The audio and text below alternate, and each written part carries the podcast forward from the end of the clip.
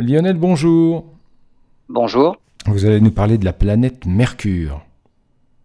Et, en fait, ce qui est étrange avec la planète Mercure, c'est sa structure. Or, comme la Terre et finalement les autres planètes telluriques, hein, les planètes rocheuses, elle possède une surface solide, un manteau et un cœur de fer nickel.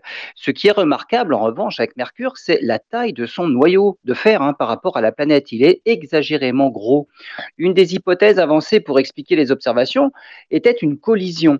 Tout comme la Lune s'est formée suite à une collision entre la toute jeune Terre et un astre de la taille de Mars, on pensait que Mercure avait été percutée elle aussi par un astre qui aurait emporté une partie de son manteau. Et à la suite de cette collision, le noyau serait évidemment démesurément grand par rapport à ce qui restait de la planète. Eh bien, les astronomes avancent maintenant une autre hypothèse, celle de l'influence du champ magnétique du Soleil.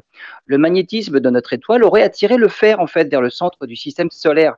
Les planètes qui se forment à partir des poussières autour de l'étoile incorporent donc d'autant plus de fer qu'elles sont proches du Soleil au moment de leur formation. Pour le confirmer, il faudrait trouver d'autres systèmes planétaires avec des planètes telluriques réparties sur de grandes distances à partir de leur étoile.